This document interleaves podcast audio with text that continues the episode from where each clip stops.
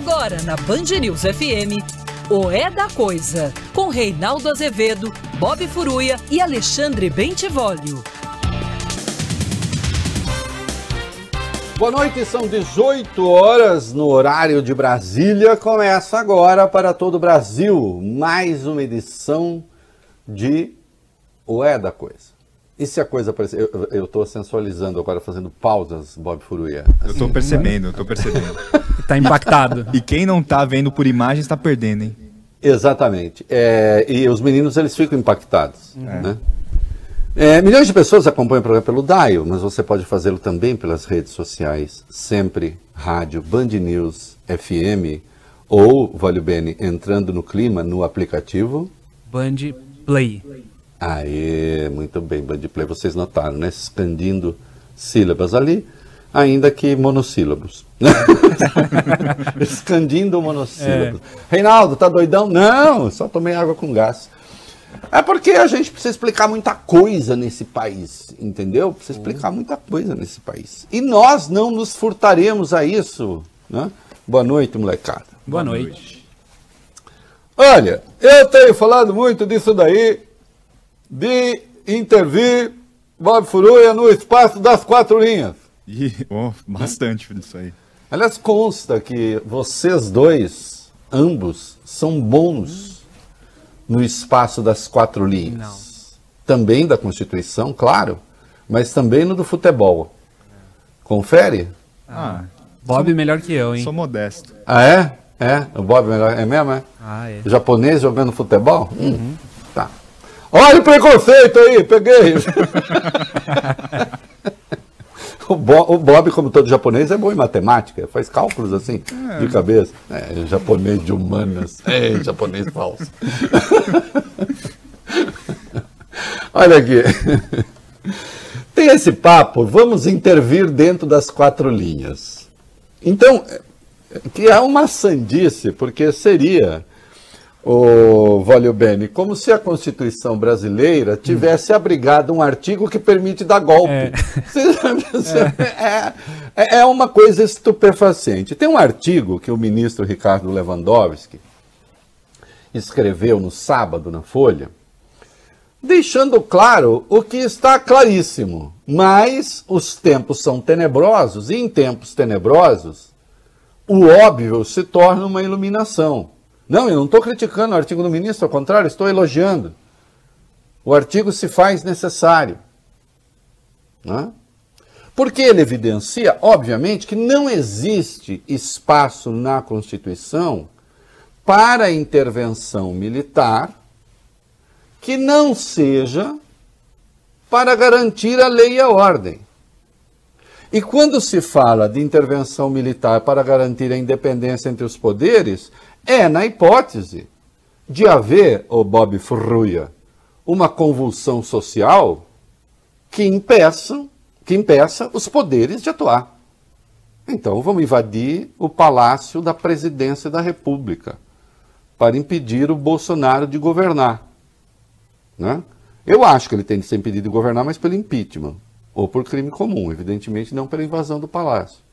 Ou então vamos invadir o Congresso, no caso de uma convulsão, para impedir eh, deputados e senadores de fazer o seu trabalho, ou invadir o Supremo para impedir os ministros de, né, de exercitar as suas competências constitucionais. É neste sentido que se diz que o artigo 142 da Constituição atribui às Forças Armadas a tarefa complementar acessória de garantir a lei e a ordem. E ainda assim, por iniciativa de um dos poderes. Então eu leio o artigo para vocês, o caput do artigo, a cabeça do artigo. As Forças Armadas, constituídas pela Marinha, pelo Exército e pela Aeronáutica, são instituições nacionais permanentes e regulares, organizadas com base na hierarquia e na disciplina, sob a autoridade suprema do presidente da República. Atenção, é sob a autoridade suprema do presidente da República, dentro do que prevê a legislação para o presidente fazer. E destinam-se à defesa da pátria, à garantia dos poderes constitucionais, nessa hipótese em que eu estou dizendo, e por iniciativa de qualquer destes poderes, também da lei e da ordem. Em nenhum momento a Constituição diz que as Forças Armadas vão resolver dirimir conflitos entre os poderes. Ah, então o legislativo entra ali num conflito com o judiciário, conflito assim, um pensa uma coisa, outro pensa outra coisa, e aí como é que fica? Ou com o executivo, qualquer um deles, ou os três, né? E aí como é que fica? Então aparece um general, o Bob, o, o, o Valio Bene, hum. na cabeça de alguns manés, o general bate lá na porta do poder, ó. Pois não, senhor. Oi, eu sou o general fulano, eu estacionei meu blindado aqui fora, e eu vim dizer pro senhor que aquilo que o senhor decidiu não vale. Viu? Mas, é, mas quem está dizendo? Não vale, eu sou ministro do Supremo, eu sou intérprete da Constituição, segundo a própria Constituição, eu sou intérprete da Constituição. É o que está lá no artigo 102. O intérprete da Constituição sou eu. Bom, restaria então ao general perguntar o seguinte, o Bob Furuia. Ô Luiz Fux, quantos tanques o senhor tem? Ah, não tenho, não tenho nenhum. Ah, então não vale. Quem introduziu esta patuscada no debate, esta interpretação completamente exótica, malucada, que não faz nenhum sentido, foi o advogado Ives Gandra Martins, que veio com essa conversa de que o intérprete último da Constituição são os militares. Então, no caso de haver um conflito entre os poderes, o militar monta no seu tanque e vai dizer quem manda. Bom, se fosse assim, nós seríamos uma ditadura militar. Mas nós não somos. O intérprete último da Constituição, segundo a Constituição, é o Supremo. No caso de haver um conflito de competência entre os poderes, quem dará a palavra final será o Supremo, porque é ele o intérprete da Constituição. Ele tem nas palavras da Carta Constitucional a guarda da Constituição. Mas e o artigo 142 aí, de que fala o Ives? É, presidente, é que o senhor não gosta de ler. A gente sabe disso. Também não gosta de aprender. E Vossa Excelência é notável, porque com o tempo piora. Né? Pior, inclusive, os que convivem com Vossa Excelência, que eu já disse aqui, é uma coisa notável. Esse artigo 142, meninada, tem um, é, tem um parágrafo importante. Parágrafo 1. Lá está escrito o seguinte: Lei complementar estabelecerá as normas gerais a serem adotadas na organização do preparo e no emprego das Forças Armadas. Então não é que o artigo 142 disse: aí as Forças Armadas responderão pela lei, pela ordem, pela garantia dos poderes. Mas como? Ficou no vazio? Não. Tem a Lei Complementar 97. A Lei Complementar 97 diz como isso será feito. E diz claramente no parágrafo 2 do artigo 15.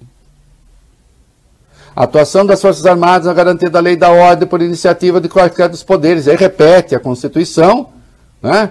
Após esgotados os instrumentos destinados à preservação da ordem pública e da incolumidade das pessoas e do patrimônio relacionados no artigo 144 da Constituição Federal, elas serão chamadas. O artigo 144 da Constituição Federal trata justamente das polícias, porque às polícias cabe a garantia da lei e da ordem. E aqui então se diz, na lei que regulamenta a Constituição, que as Forças Armadas serão chamadas quando esgotados os recursos que estão no artigo 144, isto é, as funções de polícia. As Forças Armadas serão chamadas claramente no caso do artigo 142 de haver distúrbio social incontrolável. sai todo mundo à rua para quebrar tudo, para botar para quebrar. É, as polícias não dão conta. Hum? Ou como sonha Bolsonaro, porque é com isso que ele sonha no 7 de setembro, né? Ainda hoje ele voltou a esboçar esse sonhozinho. Ali de uma maneira malandra, mas. Né? Os, os bolsominions vão lá invadir os poderes, Bob Furuia. É, a polícia não dá conta. Aí teria que fazer o quê? O próprio, o próprio Supremo ia pedir o artigo 142, porque ele pode. Aí com que sonha Bolsonaro? As Forças Armadas falarem: "Hum, hum, não, não vamos atuar. Vamos deixar quebrar. Entenderam? É com isso que ele sonha. E, portanto, um golpe seria dado, mas com feição popular. E que povo é esse? Olha, o povo dele, claro. Porque as pesquisas que estão vindo aí, e segundo consta, Bob Furuia, as que vêm são ainda piores do que as que foram Caramba. para o, para o Bolsonaro. Quase que sai o apelido. Quase. circense. Para o Bolsonaro, as pesquisas que estão vindo aí são ainda piores do que as que já vieram. Porque ele não está percebendo que essa sua sanha golpista cada vez mais o torna refém da sua turma. Eles podem lotar Paulista quanto for e adjacências. E Brasília. E ainda assim serão minoria uma minoria expressiva, truculenta, barulhenta, mas sim uma minoria. Então ele sonha com isso. E aí lembra Lewandowski no aludido artigo na Folha de São Paulo, no sábado, que o Valio Bene não existe excludente de licitude para presidente que mal usa o artigo 142. O artigo 142 tem uso estrito. É garantia da lei e da ordem. E garantia de funcionamento dos poderes na hipótese de essa desse grupo enfurecido não querer deixar o poder atuar. Não está apenas na Lei Complementar 97, também está no, no Decreto 3.897 de 2001. Na hipótese de emprego das Forças Armadas para garantia da lei e da ordem, objetivando a preservação da ordem pública e a incolumidade das pessoas e do patrimônio, porque esgotados os instrumentos a isso previsto no artigo 144 da Constituição, note que repete né, os termos da lei complementar, lhes incumbirá às Forças Armadas, sempre que se faça necessário, desenvolver as ações de polícia ostensiva, como as demais, de natureza preventiva ou repressiva, que se incluem na competência constitucional e legal das polícias militares, observados os termos e limites impostos a estas últimas pelo ordenamento jurídico. Parágrafo único. Consideram-se esgotados os meios previstos no artigo 144, uso das polícias, inclusive o que concerne as polícias militares, quando em determinado momento indisponíveis, inexistentes ou insuficientes ao desempenho regular de sua missão constitucional. Em algum momento aqui se fala que o artigo 142 dirime, resolve e extingue conflito entre poderes? Hein? Ora, veja o general bate lá no Senado. Pois não, quem tá aí? É o general fulano. Oi, general, aqui é o Rodrigo Pacheco, presidente do Senado. Dá para senhor abrir a porta um pouco? Pois não, senhor. Abre. Eu tô com meu blindado embaixo. Eu vim aqui falar que isso que vocês decidiram no Senado não vale não, tá? Como? Segundo o doutor Ives Gandra, isso poderia ser feito. Isso é uma sandice, isso é um delírio. Isso não faz nenhum sentido. Isso faria do Brasil uma ditadura militar. E aí, Agora que ele percebeu que, que- que- a interpretação dele está sendo usada para o Bolsonaro tentar dar golpe, e como ele não quer ficar identificado com essa tese, ele diz: não, mas não poderia o presidente mesmo chamar o artigo 142 em sua defesa. Bom, mas então agora o senhor já está legislando sobre a legislação que o senhor mesmo inventou, né? É o que eu chamo de argumento é, cebola. O que é um argumento cebola, vale bem? Você que é um cozinheiro de mão cheia. Total. Momento Total. completamente. Quando você pega uma cebola, se você for. Masterchef! Você pega uma cebola, tem uma camada, ela Tem. tem outra camada, Tem. ela tem outra camada, ela- até virar aquela meio linda cebola. Né? É. Ou seja, ela toda é uma unidade pare- aparente, mas na verdade ela se dá em camadas. É o que eu chamo argumento cebola. Você vai revestindo cada camada com outra camada de argumento que não conversa com o, o- o- o- o argumento anterior. É. O desafio é tirar as camadas sem chorar, né? Isso, exatamente. né? E no caso da tese do Ives, é impossível porque você chora. De melancolia, de tristeza. né? Porque evidentemente não faz o menor sentido. O melhor que o Dr. Ives faria, e não há problema nenhum em admitir um erro, né? aliás, ele tem maturidade e experiência para isso, é dizer: errei, falei bobagem. né? Jamais imaginei que fossem usar minha tese para dar golpe. É, senhor, usa. O senhor imagina se o senhor vai fazer uma tese que exercita golpismo e um golpista não vai usar. vai. Né? E o senhor sabe que o senhor é voz absolutamente isolada nessa interpretação, a qual se agarraram os golpistas, a começar de Jair Bolsonaro, que fala da tal da intervenção dentro das quatro linhas. Não existe intervenção dentro das quatro linhas. E, portanto, se o senhor lembrou, Lewandowski, usar o artigo 142 fora do que especifica a lei, o senhor está cometendo crime.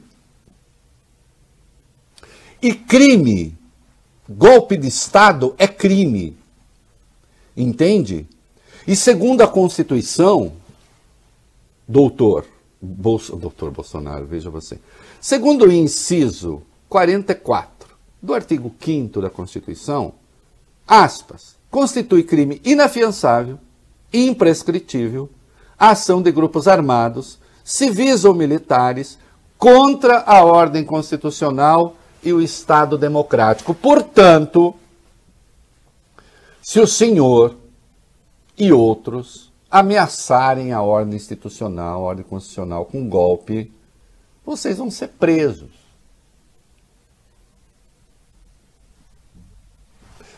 Claro, agora aqui, Bob Furuia, entra o fator cessa tudo que a antiga musa canta.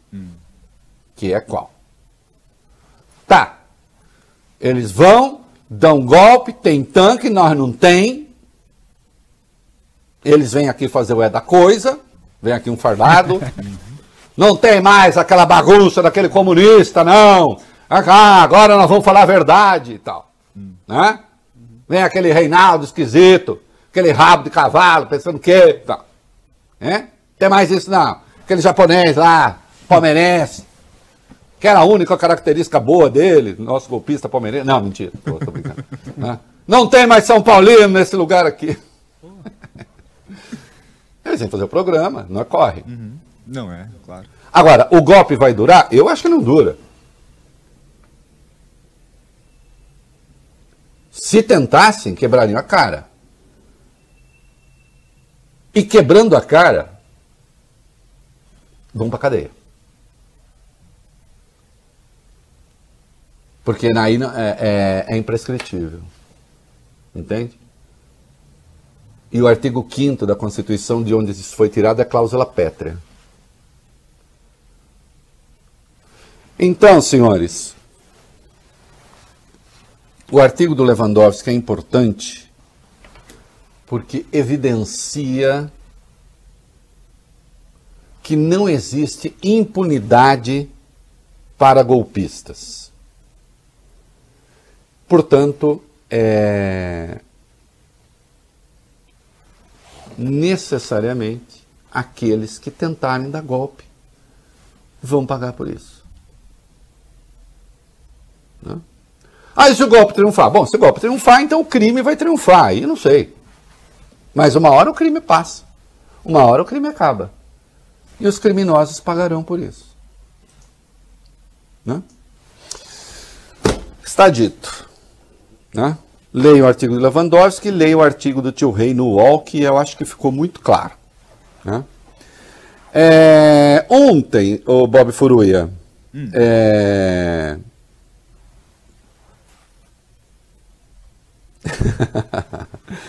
ah, eu recebi uma. Eu, eu escrevi um texto, eu escrevi um artigo, meu artigo interpretando o artigo do, do ministro Ricardo Lewandowski, né? É, como ele não me autorizou, eu não vou ler aqui, mas ele fez um elogio ao meu artigo que me deixou muito, ó, fiquei até emocionado. Estamos lendo. Obrigado, ministro. Parabéns. É, ele leu e gostou. Disse que eu tô certo. É, olha aqui. É bom, né, a gente ser lido né, por quem realmente interessa. E quem interessa? Todos os brasileiros interessam, evidentemente, mas, como eu estou falando de Constituição, é claro que me interessa o apreço de quem tem a tarefa de interpretar a Constituição. Ontem, eu até escrevi um artigo hoje no UOL também, que está sendo muito lido. Né? É, o capital desembarcou, sabe? Uhum. O capital não quer mais saber, não.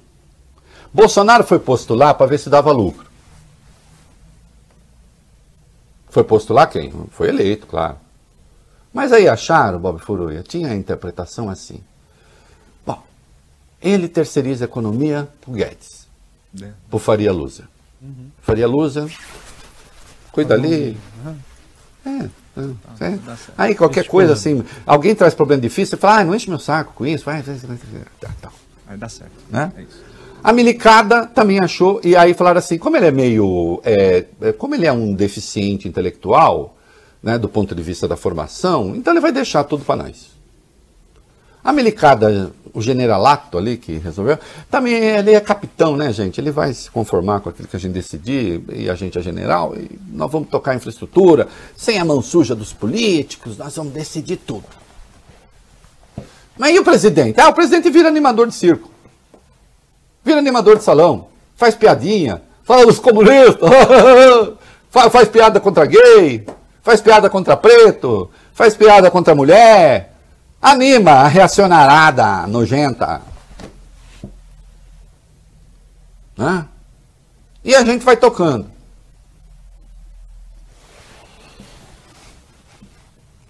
Só que esse presidente começou a dar prejuízo.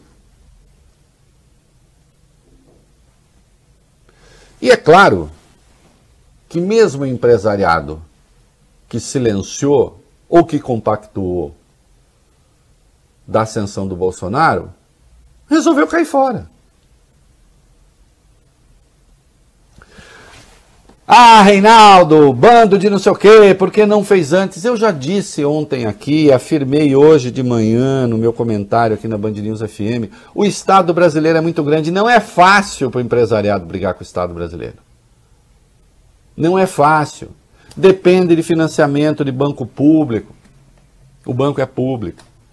Depende muito de legislação. O Estado é muito presente na economia. Né? Então, se evita o confronto. Aí vocês viram que ia ter um manifesto da Fiesp, ou 200 outras entidades aderiram, o SCAF deu uma negaciada ali, vai para depois de 7 de setembro. Mas o agronegócio falou: não tem essa, não, esse cara está nos atrapalhando. E dou parabéns ao agronegócio, sim, por isso, a esse setor do agronegócio. Sim, não era para o cara atrapalhar, mas ele está atrapalhando. E o agronegócio está querendo no, dizer: nós queremos democracia. Soltou ontem o seu comunicado. E hoje houve uma reiteração importante. Vai lá. Isso Comunicado do agronegócio, que quem assina também é a Associação Brasileira do Agronegócio, a ABAG, Reinaldo. E o presidente da ABAG, o Marcelo Brito, ele deu uma entrevista ao Roda Viva, da TV Cultura, falando sobre esse documento. Diz que poderia ter muito mais gente assinando o manifesto, mas que eles tiveram de se abster, porque a cadeia de abastecimento depende de uma canetada governamental.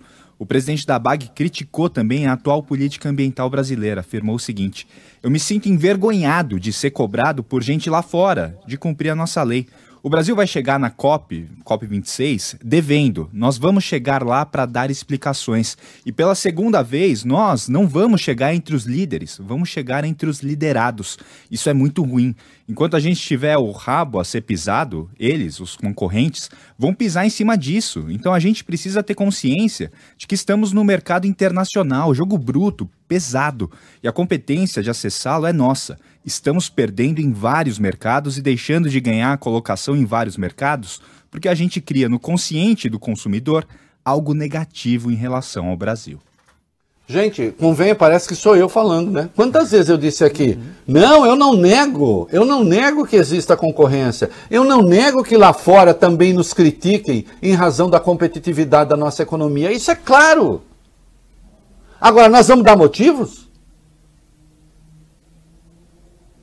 E tem uma outra coisa que eu afirmei aqui na semana passada, quando tratei da questão das terras indígenas, vocês devem ter se lembrado que eu afirmei o seguinte: o Bolsonaro disse que se resolver, se o Supremo resolver é, acabar com a questão do marco temporal, nós vamos perder o agronegócio, vai quebrar. Não foi isso que ele falou? Foi. Foi. Exatamente. E eu disse: mentira! O agronegócio não depende dessas áreas. Não depende de áreas em litígio. Pare de mentir. E agora quem está falando não é Reinaldo Azevedo. O presidente da BAG falou também da questão indígena. Que é outra com que o Bolsonaro está tentando incendiar o campo. Ele quer que cada um, mesmo que não tenha nenhum índio perto, se sinta ameaçado por um índio. Que é um pouco a coisa do anticomunismo também. Cuidado, o comunista vai tomar a sua casa. Aí você tem um Zé Mané ali que não tem um gato para puxar por rabo, fica com medo do comunismo. Ele nem sabe o que é. Aí o, o, o presidente da BAG, o que, que ele está falando sobre índio? Hum. Ah, aí lá. Marcelo Brito, presidente da Associação Brasileira do Agronegócio, diz que o agro não precisa invadir terra indígena para crescer. Aliás, o julgamento do marco temporal será retomado amanhã pelo Supremo Tribunal Federal, disse o presidente da BAG. Eu não vi nenhum estudo sério mostrando a necessidade de invasão de terras indígenas. E o resultado desse julgamento vai mostrar muito que país nós queremos ser para o futuro e que país que nós queremos mostrar para o público que vai comprar os nossos produtos. Isso é fundamental. Isso é fundamental.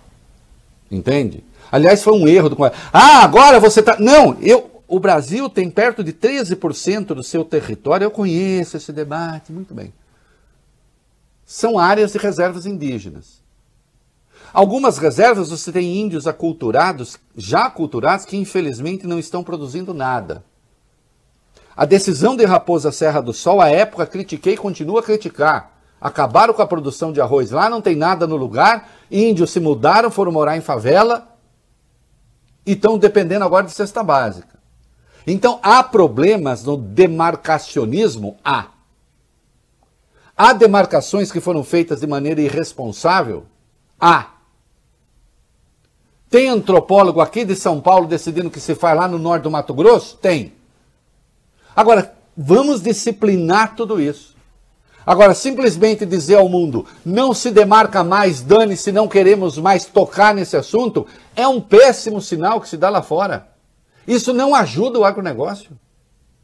É mentira que ajude, é contraproducente. Ah, mas se não for assim, eles vão tomar. Não, pera, existe justiça. O que se precisa é se estabelecer competências para decidir ou não demarcação. Elas nem podem ser automáticas e elas nem podem ser liminarmente proibidas, como se quer. É uma burrice isso. É uma burrice contra o Brasil. A hora que você criar lá fora a marca de que os produtos brasileiros vêm de área desmatada e vêm de terras indígenas, vai ser um inferno para vender. É a economia capitalista que pede, uma, que pede uma abordagem inteligente dessa questão. Não é só uma questão de direito. Também é, mas não é só uma questão de direito, também é uma questão estratégica para o país.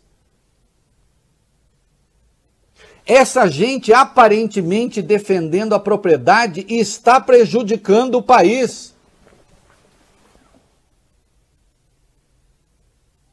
Como se vê, não é o agro de ponta que está nessa pauta. Quem está nessa pauta é madeireiro ilegal, é grileiro, é pistoleiro de terra. É essa gente. Gente que está invadindo terra de índio para fazer garimpo. É essa gente.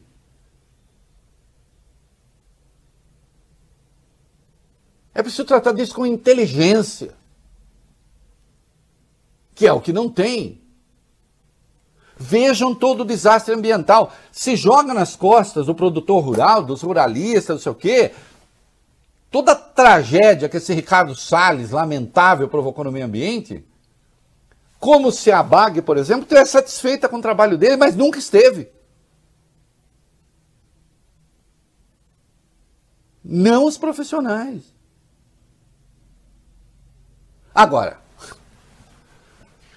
Aqueles que não são exatamente produtores rurais, né? Claro, esses endossam. Né? Afinal de contas, a Secretaria de Comunicação, no dia do agricultor, resolveu homenagear os agricultores, botando um sujeito com um rifle nas costas. A BAG protestou de novo. É... Nós vimos que o Paulo Guedes pressionou, o governo pressionou, via Caixa Econômica Federal, Banco do Brasil, a que não se divulgasse um manifesto em defesa da democracia apenas e da independência entre os poderes, porque o Banco do Brasil e a Caixa ameaçaram sair da Febraban. Né? E o Paulo Guedes endossou isso. E aí tem uma comissão agora que quer ouvir o Guedes. Vai lá.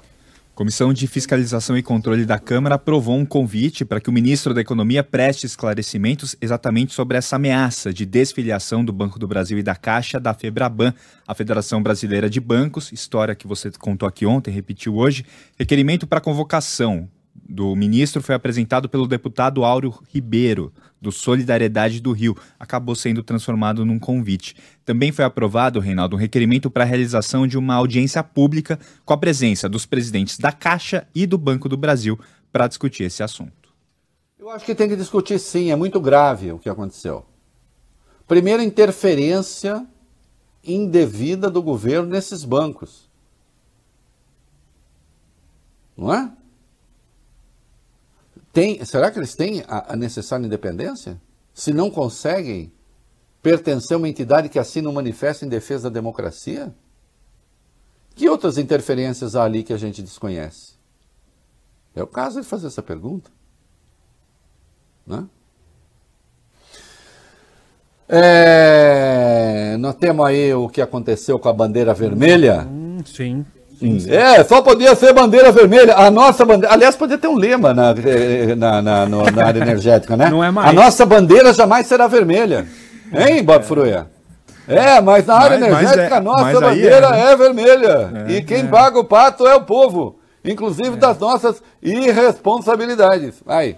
É, até, até foi dado um gato ali para abandonar essa tal da bandeira vermelha patamar 2, porque depois de muita expectativa, de discussão de, de lá para cá, saiu a tarifa extra da energia elétrica na conta de luz e o governo anunciou um novo nome da bandeira tarifária, um novo nível dessa tarifa, a bandeira tarifária escassez hídrica, que agora tem custo extra de R$ 14,20 para cada 100 kWh consumidos. Antes, a tarifa era de R$ 9,49 a cada 100 kWh, agora R$ 14,20 é R$ 14,20. Esse, foi, esse anúncio foi agora há poucos, por É volta das 50%, dá mais de 50% de aumento? É, 50% Tem- tem de porcentagem aí? aumento. 49,63. 50% de aumento.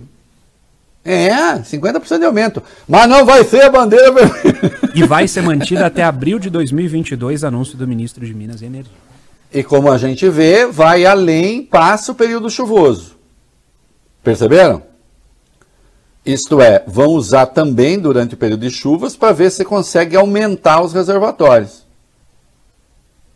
Não se fez antes, vai ter que fazer agora. Eu já disse aqui, né? é, talvez nos livremos do apagão, porque como a economia vai crescer muito pouco em razão dos desastres desse senhor que está aí, né?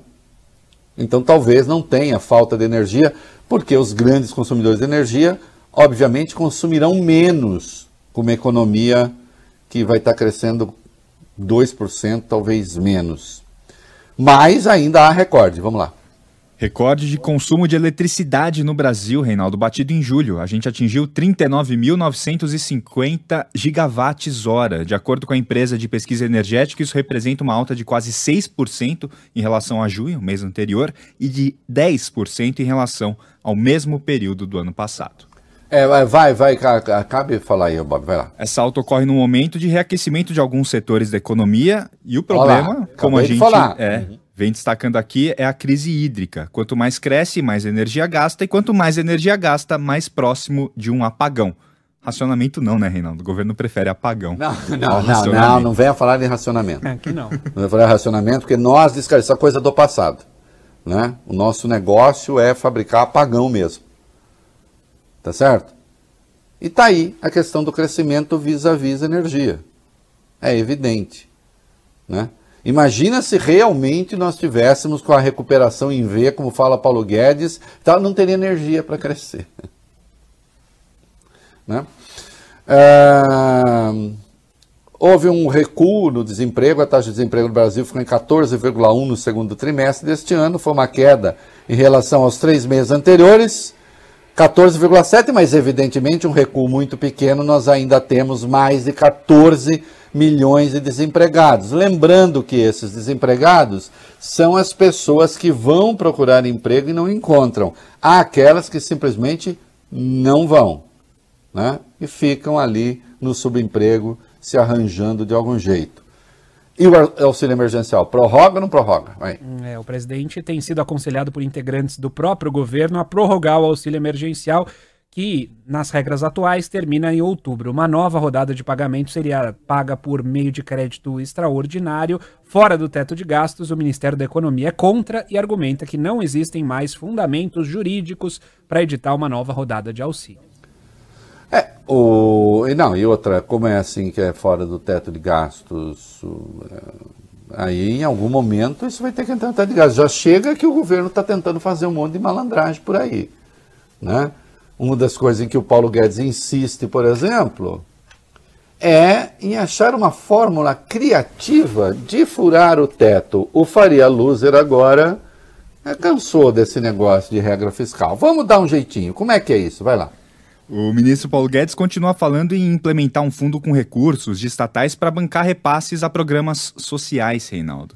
Os especialistas já disseram que o plano fere a lei de responsabilidade fiscal, ou seja, que o plano é fura-teto. Lembrando que a pasta tem outro problema para resolver em relação ao orçamento do ano que vem, são os precatórios. Presidentes do Supremo, Luiz Fux, da Câmara, Arthur Lira, e do Senado, Rodrigo Pacheco, têm se reunido nos últimos dias para discutir essa questão. Fux, inclusive, sinalizou que pode apresentar uma solução via judiciário. Olha aqui, precisa ver, está se discutindo aí que via CNJ se poderia criar uma regra para o pagamento de precatórios, que está previsto em 90 bilhões. Tá, digamos que fossem pagar 40 e sobrasse esses 50. Vai se fazer o que com esse dinheiro? Lembrando que o calote, que é calote, lembrando que o calote não deixa de ser uma forma de pedalada, né? Porque você vai pegar aquilo que você botou no orçamento, que você deve, e vai usar o quê? Em despesas correntes. Mas com que propósito? Fazer o que com ela? É preciso ver direito. Não cabe ao judiciário ser governo. Né? Qual vai ser a destinação eventual desse dinheiro? Agora, quanto a, ao esforço do Paulo Guedes de pegar, por exemplo, recurso de venda de estatal e transformar em benefício social isso não contar para o teto, bom, isso daí é ignorar a lei de responsabilidade fiscal pura e simplesmente. Não? Porque então ele está pegando recursos que são temporários, que vêm da venda de ativos, para botar em programas que são permanentes. Não? Transformar em despesa corrente. É evidente que ele não pode fazer isso. Não? É que bateu o desespero. É isso aí. Vamos para o comercial e a gente rearranja as coisas aqui. Muito bem, estamos de volta nos quatro minutos mais bem empregados do Rádio Brasileiro. O é, que, que nós tem aí, molecada? Vai lá. CPI da Covid teve apenas uma sessão administrativa hoje. Senadores iriam ouvir o motoboy Ivanildo Gonçalves, mas ele conseguiu um habeas corpus no Supremo e não compareceu. HC concedido pelo ministro Nunes Marques, o Cássio Cunca, que autorizou. Nossa, eu tão surpreso. Olha, o Nunes Marques concedeu um habeas corpus para o motoboy e não compareceu o depoimento. Uhum. Eu só não entendi a razão. É. Não é porque o motoboy de uma empresa investigada fez um saque em dinheiro de 4 milhões que ele tem que depor, não é mesmo? É, imagina. Não faz muito sentido. Né, ministro? Meu Deus, vai. Nunes Marques aceitou os argumentos da defesa, disse que a movimentação financeira citada vai além do período da pandemia e que a convocação fugiria do escopo das investigações. E tem mais, senador Renan Calheiros disse. Desculpa, ah, foge por quê? A empresa não é investigada? Ele não fez esse saque para a empresa? Por que, que foge? E também esse argumento, olha, eles estão desmoralizando. Eu acho razoável que se quebre o, o, o sigilo a partir de um determinado momento que o cara está sendo investigado. Agora, depende. E se o sujeito é um profissional da pilantragem e isso se evidencia voltando um pouco mais na quebra do sigilo? Demonstrando que se apela a um profissional do embuste para fazer malandragem? Hum, vai lá. Senador Renan Calheiros disse que tem provas que apontam que o motoboy pagava boletos do ex-diretor de logística do Ministério da Saúde, Roberto Dias. É um absurdo o, o, o, Nunes Marques ter concedido isso. Ok, decisão da justiça se cumpre, mas se discute. Né, senhor? É claro que aí é uma interferência indevida. Uma coisa uma coisa é você falar, o cara tem direito ao silêncio, para não se incriminar. Outra coisa é dizer assim, não, não está no escopo da investigação. O Nunes Marques está acompanhando no detalhe a investigação para dar sua opinião? Ou está querendo criar dificuldades adicionais para a investigação? Uma pergunta. Vai. O que mais que tem da VCT Log? Com a ausência do Ivanildo, a CPI tentou ouvir a diretora executiva da VCT Log, Andréa Lima. Só que ela disse que não podia ir, que estava em viagem.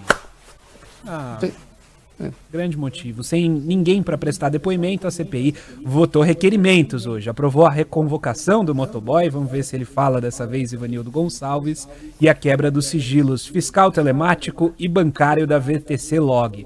O vice-presidente da CPI, senador Randolph Rodrigues, afirmou que se tornou indispensável ouvir outros nomes ligados à empresa. Segundo ele, causou espanto o fato de um motoboy, que recebe cerca de dois mil reais por mês, ter sido defendido por uma banca de advogados considerada cara. De acordo com os senadores, o advogado Alain Diniz Moreira Guedes de Ornelas teria trabalhado na defesa de Fabrício Queiroz e também de Adriano da Nóbrega, aquele miliciano morto em fevereiro de 2020. Que eu saiba, pode não ter trabalhado exatamente na defesa, mas era do escritório, aí sim, que faz a defesa do Queiroz e do Adriano da Nobre. Né? E hoje esse advogado do motoboy estaria atuando sozinho. Agora, é sempre o índice de coincidências incríveis que colhe essa gente toda, não é mesmo? Como sabemos. O que mais? A CPI da Covid estuda não realizar sessões na semana que vem, Reinaldo. Os senadores do chamado G7, que pode ter virado G6, dizem que estão com medo dos protestos bolsonaristas do 7 de setembro, medo de violência, medo de serem agredidos. Como está marcado um ato grande para Brasília, os parlamentares acreditam que podem se encontrar com esses manifestantes no aeroporto, por exemplo.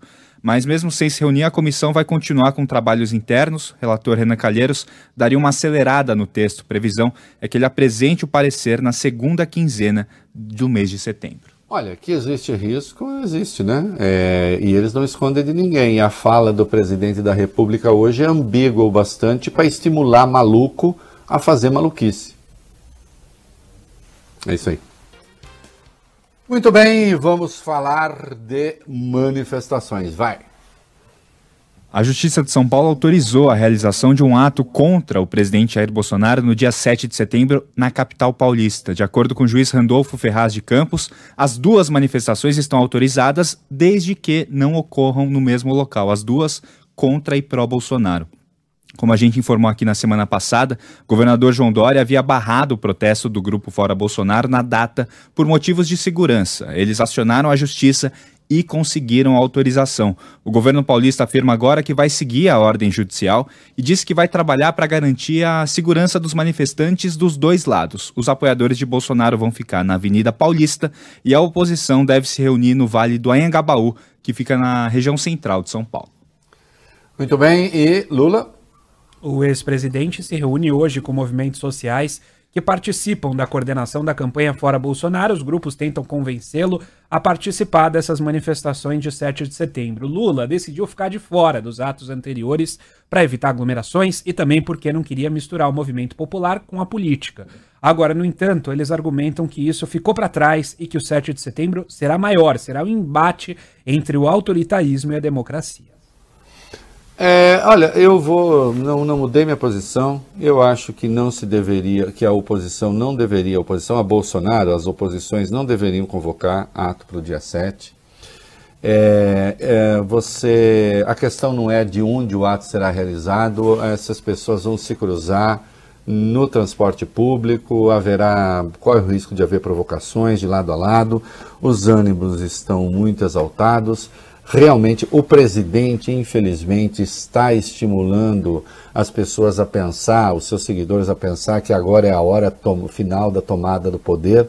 Acho inconveniente, acho que a melhor coisa seria não realizar. Realize-se um ato depois, que se faça um ato ainda maior. É, do que, porque potencialmente os anti-Bolsonaro têm como reunir mais gente do que os bolsonaristas, é, mas não no mesmo dia, e acho que seria inconveniente também que o Lula participasse do dia 7. Atenção! Tudo o que Bolsonaro quer é confronto. Tudo o que Bolsonaro quer é confronto. E aí sempre há os agentes infiltrados. Em qualquer manifestação há. Sempre houve. É histórico.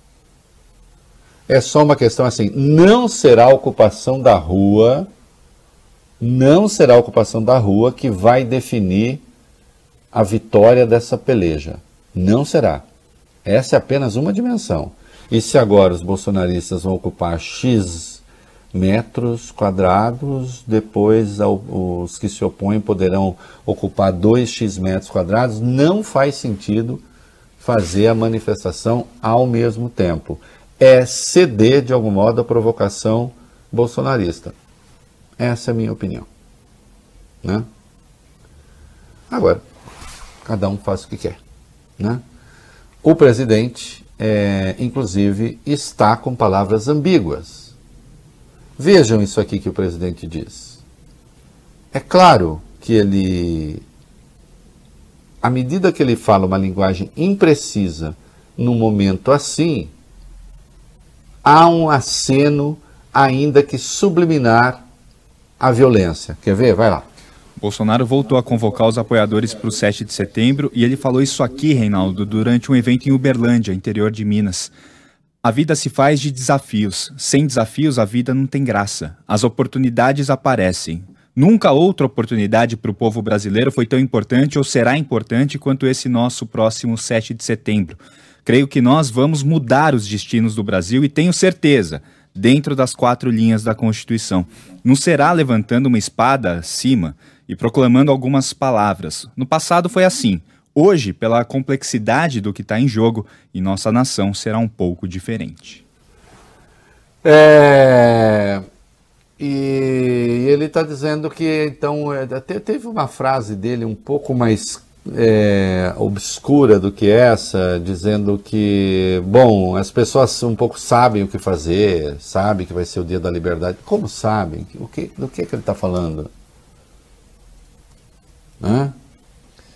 É, e a ideia das quatro linhas da Constituição eu já expliquei qual é. O tal do artigo 142, como eles imaginam. Uma grande confusão, e aí os militares entram então para botar ordem finalmente ele tem militar na rua, ou então não entrariam e deixariam o povo fazer a sua coisa, a sua independência.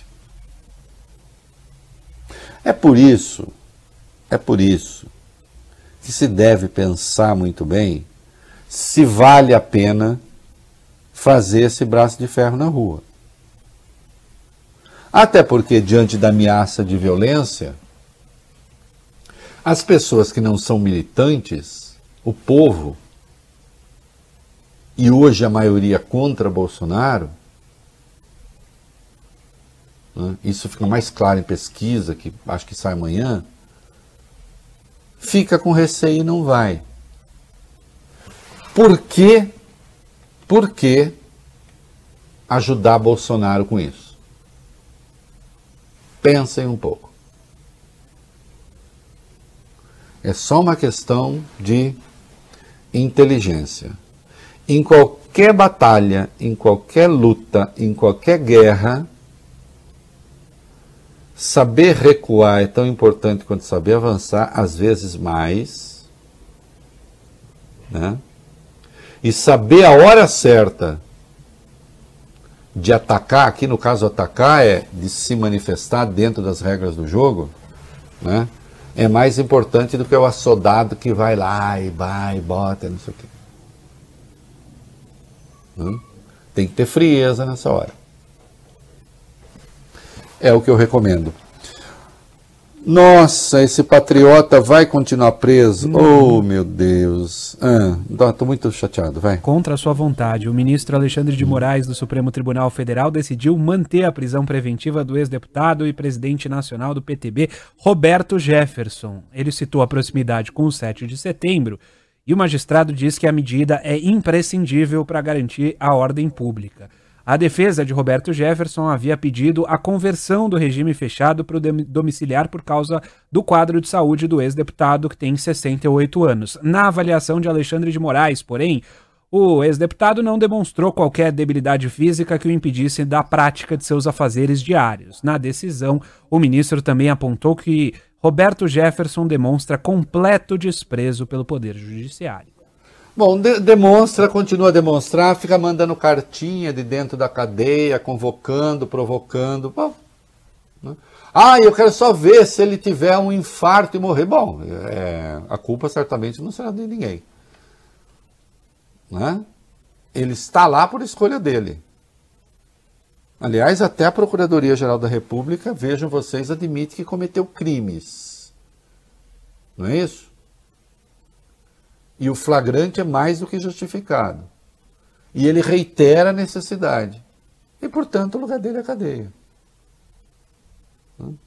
Assim, a Secretaria Especial de Articulação Social, vejo vocês, andou recebendo pessoas que estão sob investigação. Né? É, como a turma do chamado Movimento Brasil Verde e Amarelo e o presidente da ProSoja, Antônio Galvão, todas as pessoas empenhadas aí no 7 de setembro que já falaram um pouco, ah, vamos tomar o poder e tal, e o governo recebendo. Alguém está surpreso com isso? Eu, obviamente, não estou. Não? Vamos falar do Brasil profundo? Vamos falar do Brasil que precisa de resposta? Vamos falar do Brasil que precisa recuperar a normalidade institucional, legal, para poder corrigir coisas que estão aí,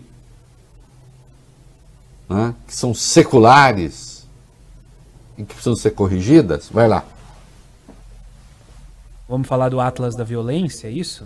Isso, o 10. Dados. Ah, o 10. Então, o, o Atlas da Violência mostra uma queda no número de homicídios, foram 45.503 em 2019 contra 57.956 em 2018, uma queda de 21%, uma redução que deveria ser comemorada, mas especialistas fazem um alerta. Ela aconteceu no mesmo período em que cresceram as chamadas mortes por causas indeterminadas. O Brasil não sabe o que aconteceu com 17 mil dos mortos em 2019 e podem ter sido provocadas por agressões, assassinatos, acidentes ou suicídios, mas entram nas estatísticas como indefinidas. Segundo especialistas, foram elas que puxaram os registros de homicídios para baixo, a violência não diminuiu, o que nós temos é subnotificação, Reinaldo. Isso é uma vergonha. Porque nós temos, o sistema permite que se identifique a subnotificação. Como a gente está vendo. E outra, já se sabe, porque aqui nós estamos falando de 2019 em relação a 2018. E a gente já sabe que depois de 2019 voltou, voltou a aumentar o número de homicídios. Ele estava em queda e voltou a aumentar. Nossa, e coincide com o aumento de circulação de armas. Que coisa, não? É... Olha isso aqui, importante, vai lá. Dados do Atlas da Violência apontam que os negros têm mais que o dobro de chances de serem assassinados no Brasil. Quando sai de casa, o negro tem 2,6 vezes mais chances de ser assassinado do que uma pessoa não negra. Em 2019, o grupo representava 77% das vítimas de homicídios entre os negros. A taxa de assassinato por 100 mil habitantes era de 29,2, entre os não negros era de 11,2. E aí, ah, não, mas é que eu já ouvi isso. Precisa ver se os assassinos também não são negros. E daí? Isso não pode indicar, inclusive, que nós temos questões que são de natureza geográfica e de segregação também do espaço urbano, de maneira que a violência se concentre ali? Entre negros marginalizados? Não adianta, queridos. Não adianta negar o óbvio. Está aí. Está na nossa cara. E tem um outro dado também: os assassinatos de indígenas aumentaram ao longo da última década. Foram 186 assassinatos de índios em 2019, uma alta de 22% em relação a 2009. Nessa década morreram de forma violenta 2.074 indígenas. Né? É claro que isto se dá em razão da disputa de terra. Né? E nós já vimos hoje, lá no começo do programa, né? o Brasil não precisa das terras indígenas para ser uma potência agrícola, uma potência exportadora. É isso aí. Muito bem, molecada, o que, nós temos aí? Vai lá. O Ministério da Saúde não admite isso abertamente, mas internamente trabalha com a possibilidade de uma alta nos casos de Covid em setembro, dos casos e também das hospitalizações. Informação é da colunista Mônica Bergamo, do jornal Folha de São Paulo e também aqui da Band News FM. A principal preocupação da pasta é com a variante Delta, que é mais transmissível. Além disso, praticamente todos os estados já derrubaram as medidas restritivas. Tem ainda o feriado do 7 de setembro, com possíveis aglomerações nos atos pró e contra Bolsonaro, além da aglomeração em viagens. O Ministério afirma que a vacinação vai ajudar nesse cenário com menos mortes. O problema é que até agora apenas 28% da população está de fato imunizada com as duas doses ou com a dose única da Janssen. Não, cara, olha, um dia isso vai, eu acho, não sei, se a gente tiver futuro, né? Um dia isso vai entrar para a história, né? Um país com quase 600 mil mortos, e com a variante Delta comendo solta por aí, com o risco que se sabe que isso representa, e um presidente que, em vez de estimular então as pessoas a tomar cuidado, o que seria o razoável, depois do desastre econômico que, que a doença causou no país, ele faz precisamente o contrário. E agora o ministério teme alta? Teme alta. Expõe esse temor? Obviamente não, porque não pode. Né? E se duvidar, o Queiroga estará em algum protesto no dia 7 de setembro. Né? E ele já andou dizendo que ele também é contra a obrigatoriedade de máscara. O Bolsonaro encontrou o médico que ele sempre quis. Né? Eita, vamos lá. E a Delta avançando. Avançou no Rio de Janeiro, Reinaldo. Análises genômicas feitas pela rede Coronaômica e pelo Ministério da Ciência mostram que a Delta já corresponde a 86% dos casos da doença no estado e ela avança de forma veloz. Para a gente ter uma ideia, em junho, os casos de Delta eram apenas 6%, agora 86%. Né? E tem uh, a primeira morte em Sim. São Paulo. Secretário estadual de saúde de São Paulo, Jean Gorenstein, confirmou hoje a primeira morte provocada pela variante Delta no estado. A vítima é uma mulher de 74 anos que tinha comorbidade e já tinha sido vacinada com as duas doses contra a Covid-19. Ela é de Piracicaba, no interior do estado. Uma das características, um dos temores é que a Delta é, fragilize a imunização, atenção, em qualquer caso, em qualquer vacina. Não é só da vacina A, da vacina B, do não sei o quê. Né? E sim, nenhuma vacina zera o número de mortos. Agora, seria o caso de tomar cuidado extremo para tentar ver se é, essa variante não provoca um desastre. No Rio de Janeiro, as coisas já estão bastante complicadas. E não há nenhuma razão particular para que se complique lá é, e não se complique nos outros estados. Pode acontecer também. Né? E certamente no pós-7 de setembro, 15 dias depois, nós vamos constatar problemas. Né? A Nise tentou processar a CPI, parece que não deu muito certo.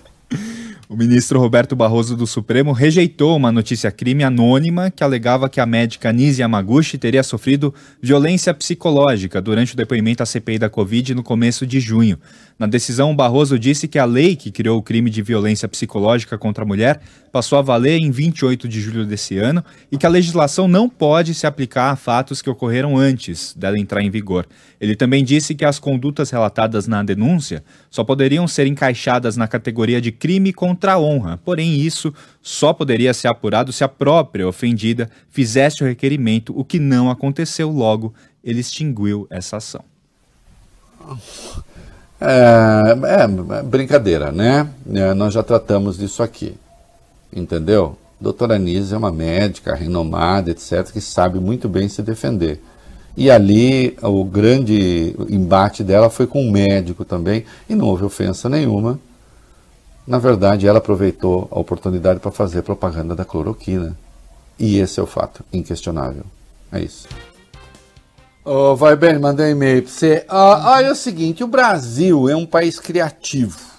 Quando você vê um ex-pastor, ex-garçom, movimentando o mercado de bitcoins, movimenta bilhões.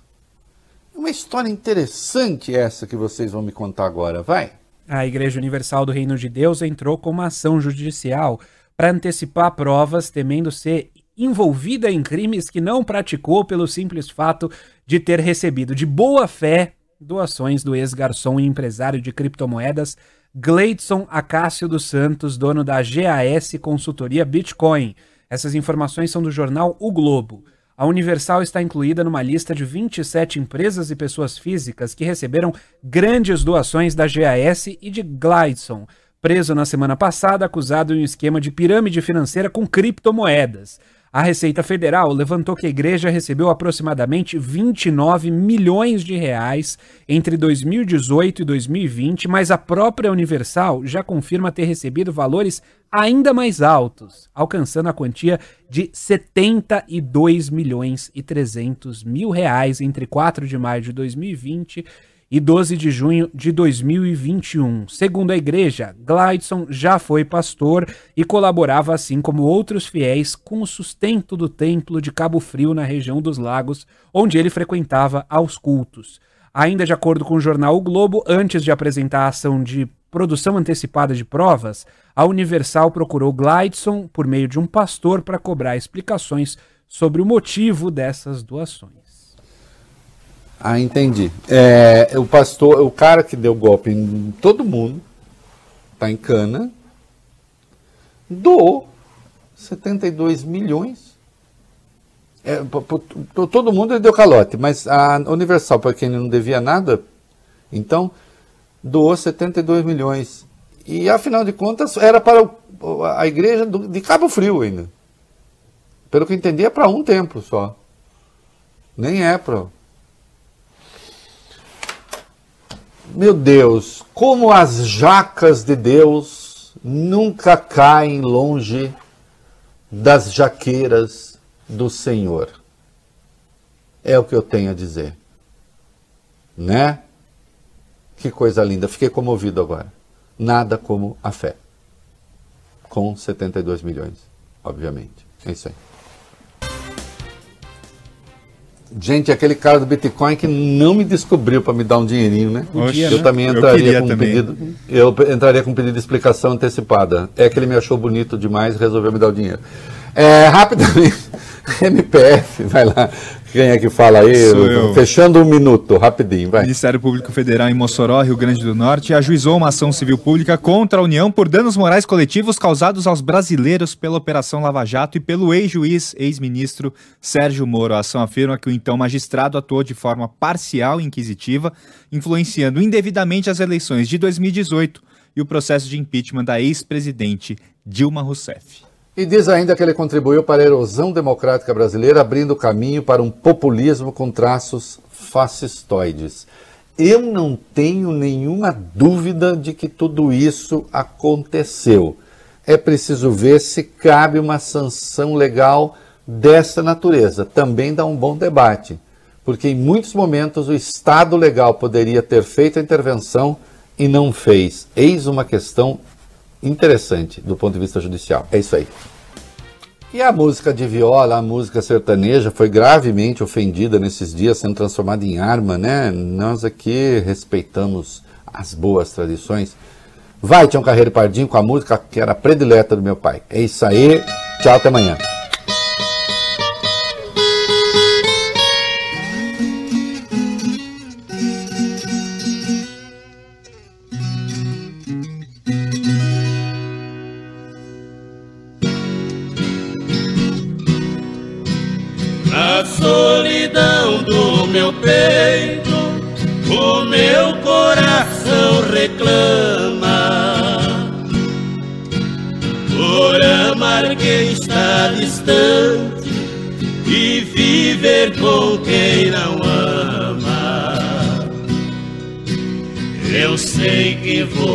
Também, da mesma sina se queixa querendo viver comigo, mas o destino não deixa.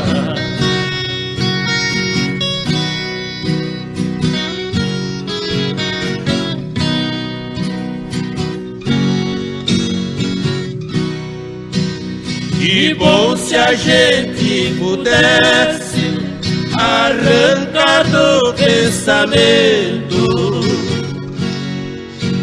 e sepultar a saudade na noite do esquecimento.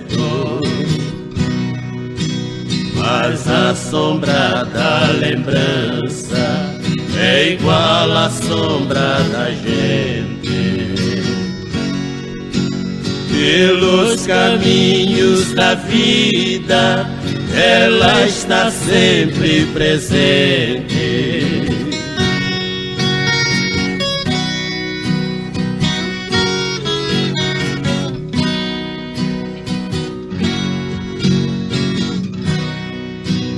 Vai lembrança e não me faça querer um amor impossível. Você ouviu o É da Coisa na Band News FM.